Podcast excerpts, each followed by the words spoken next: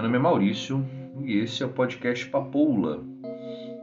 E depois de muito tempo a gente está voltando aí. Eu sempre estou prometendo ter mais regularidade com, com, com, o programa, mas a vida corrida não deixa. Então, quando dá, eu consigo fazer um episódio inteiro e falar sobre alguma coisa completamente. Né? Hoje eu vou estar tá falando sobre American Gods, Deuses Americanos, na verdade, em português. É um livro do autor Neil Gaiman. Quem conhece Neil Gaiman sabe uh, o tipo de história que ele escreve. Né? O, o, acho que o mais famoso dele aí são os quadrinhos. Né? Ele escreveu Sandman, ele é só o escritor, ele não desenha. E o, eu terminei de ler ele recentemente. Eu queria falar um pouco sobre ele, né? É, teve, tá tendo agora né, um, um, uma série que já tem três temporadas na Amazon, na Amazon Prime, e ela foi cancelada. O que, né, o que, o que os rumores que, que, que rolam é que eles vão fazer um filme para terminar a série. Mas eu queria falar especificamente sobre o livro. Então, o episódio de hoje é sobre American Gods. Se você pretende ler e acha que em algum momento, né, a, a, eu vou estar tá dando spoilers, sim, eu vou estar tá dando spoilers, mas é muito importante também é, eu dizer quando vão ser esses spoilers, né? Então, eu vou estar vou tá falando para vocês dele e espero que vocês gostem. Vamos lá?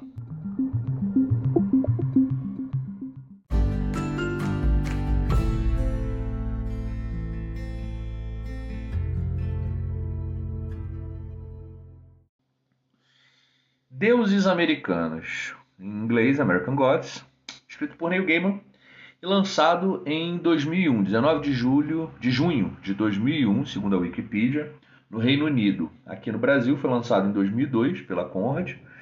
E eu gostaria muito de falar sobre o livro, principalmente porque é uma, uma, é uma obra assim que me marcou muito, né? Principalmente porque o Neil Gaiman ele tem uma maneira única de escrever. Eu não sei se vocês conhecem Neil Gaiman. Se não conhece, é... aconselho. Não gosto de ficar dando muita dica sobre coisa, mas o Neil Gaiman é um cara que, que merece ser lido, principalmente porque ele tem uma, uma visão peculiar sobre essa coisa de divindade, né?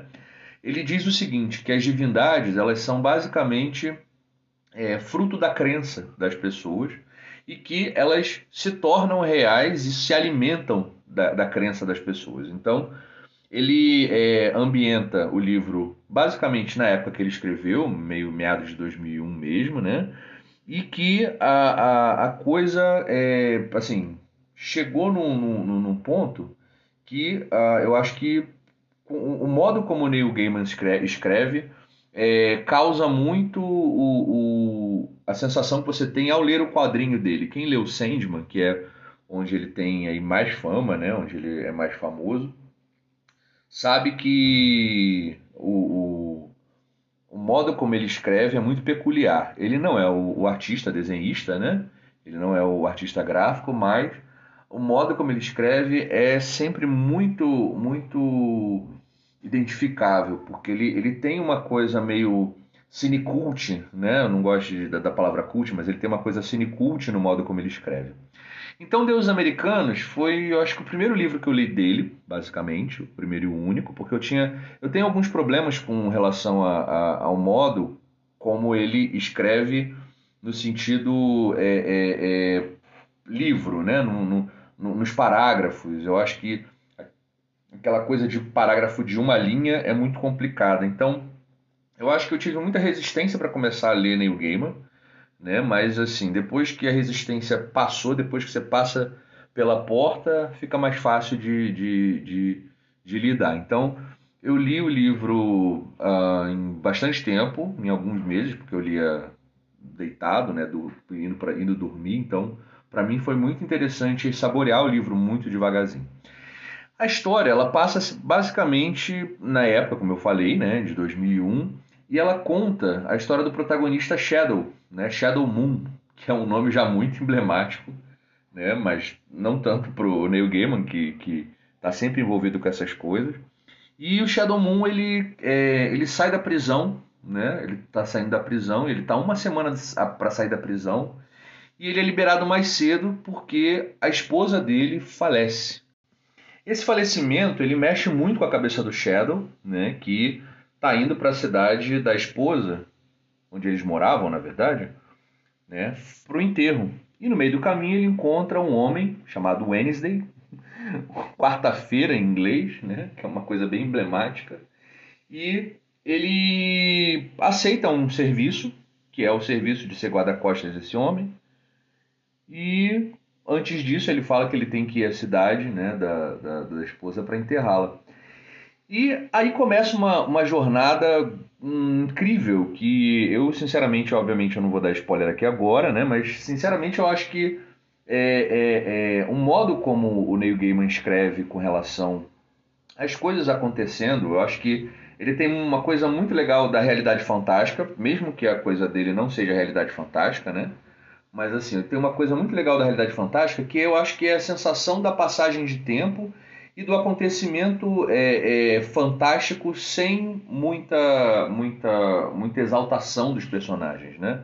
Eu sinto muita falta de quando eu olho uma determinada série, ou uma determinada literatura, um livro, um conto, alguma coisa do tipo, que a, a, as pessoas que estão acostumadas com certas coisas, elas tipo lidem com, com, com elas de forma natural. E, e o Shadow ele lida o tempo todo com, com, com, todos os acontecimentos ali daquela jornada de forma, acho que muito natural. A, a descrição do livro, a, a, coisa como Neil Gaiman lida com isso, tá? seja no quadrinho, seja no livro, mas nesse livro em específico, isso foi muito bem colocado. Shadow, ele basicamente ele vai, ele entra no meio de uma guerra de deuses, né? Os deuses antigos e os novos, né? Teoricamente, os deuses antigos eles vieram através de pessoas que trouxeram eles para a América como a terra da oportunidade. Né?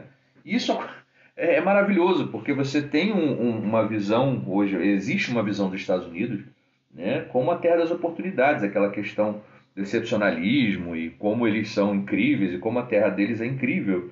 E toda essa história de que é, é, ali né, eles teriam oportunidade de conseguir um, um novo império ou tipo é, eles terem é, é, a possibilidade de, de, de, crescerem vindo dos lugares onde eles vieram. Né? Muitos deuses vieram da, da, da África, da Europa, e, e a história é, é, sobre isso: é a guerra dos deuses antigos, desses deuses que vieram dessas terras, para os deuses novos, né? a mídia, a internet, por incrível que pareça, em 2001. Né? Não tão.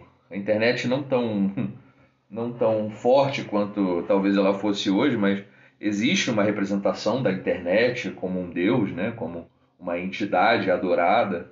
E isso é incrível. Eu acho que como ele conseguiu chegar nessa, nessa, nessa ideia e como isso foi contado e como a coisa, né, tipo, toda é descrita, Neil Gaiman conseguiu alcançar ali um, um, uma coisa que ele já alcançava nos quadrinhos, né? Como eu te falei, eu, eu não sei se eu já tinha falado nesse episódio, mas eu tinha um preconceito muito grande com o Neil Gaiman com relação à literatura, né? E eu consegui quebrar esse preconceito nesse livro.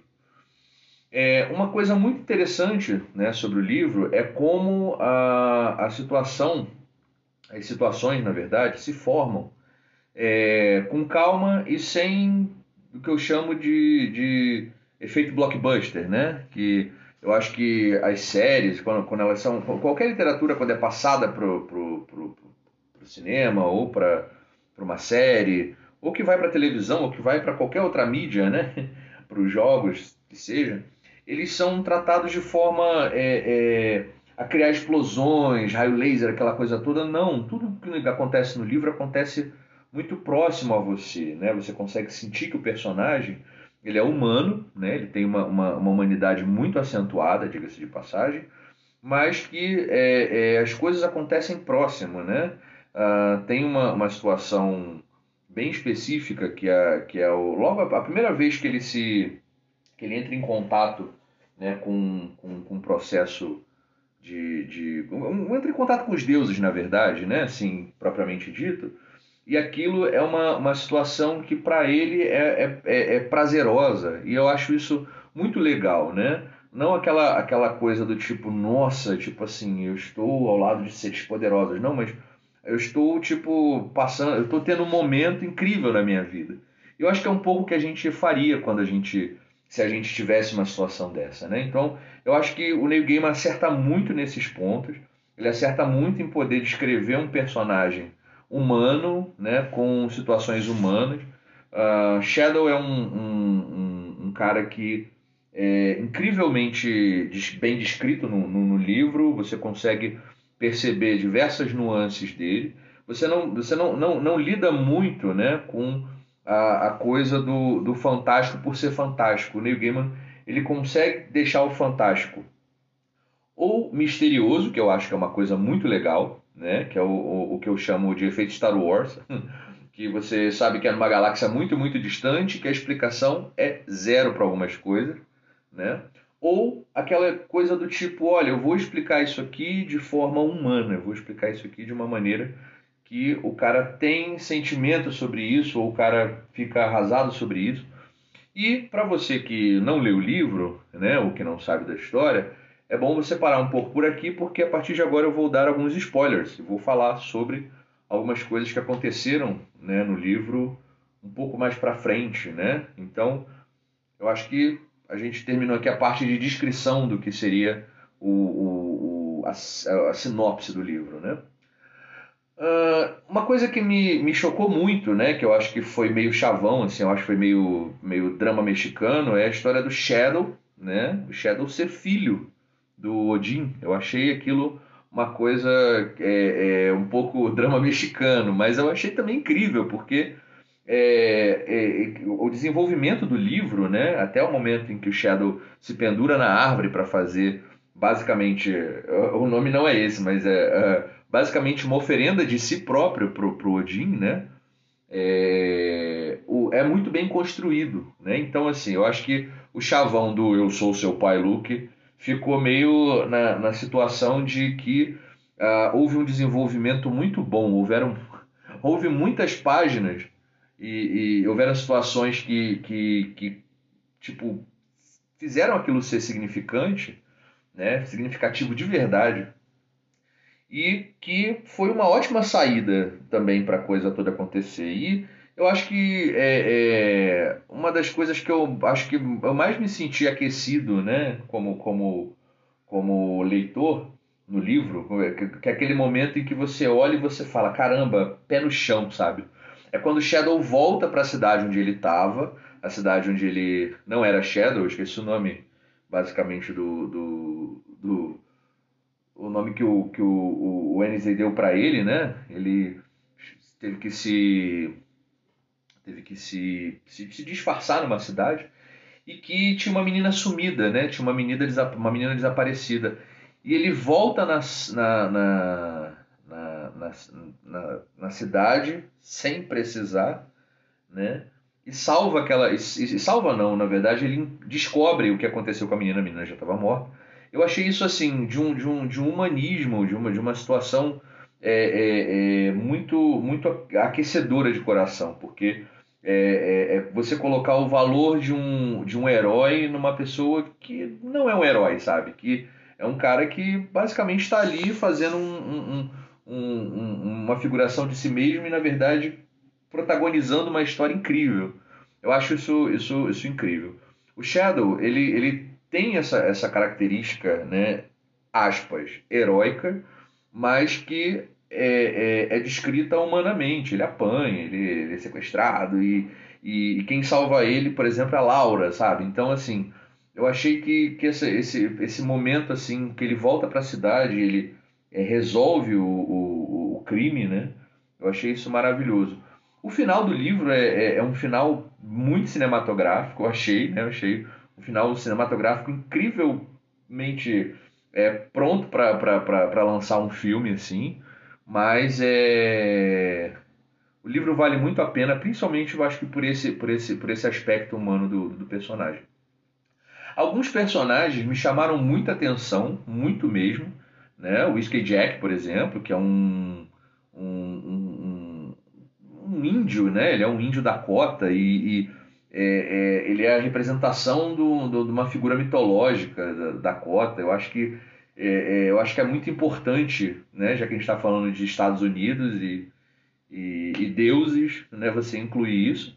O Matt Sweeney, que é uma figuraça, que, tipo assim, a coisa mais legal do livro é ele ter morrido num, num, num beco escuro e, e, e, bêbado, né? Congelado. A Easter, que para mim, assim, é, é, é uma figura, uma figuraça, que ela, na verdade, ela vem como a deusa da Páscoa, né? Porque ela foi subvertida, mas é, ela vem, ela na verdade é a deusa da colheita, né? Aquela coisa que antigamente eram feitas, feitos sacrifícios e, e tudo. Isso no filme, no, no filme não, no livro, é, é, ela é retratada de uma maneira que no filme ela, no, no, no, desculpa, na série, ela é retratada de uma maneira completamente diferente. Inclusive na série tem uma cena absurda, né? Com quando ela, ela, ela faz uma festa de Páscoa e ela, ela, ela convida diversos Jesus Cristo. Eu acho isso é, incrível também, né?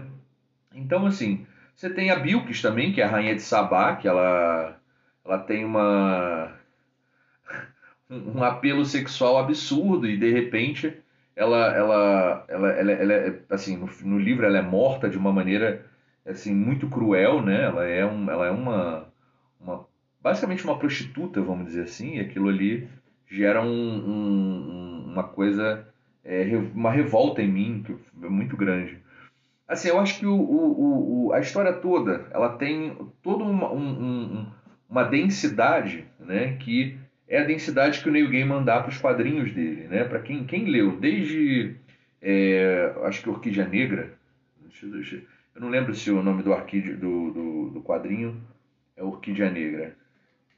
E quem leu Sandman também, né?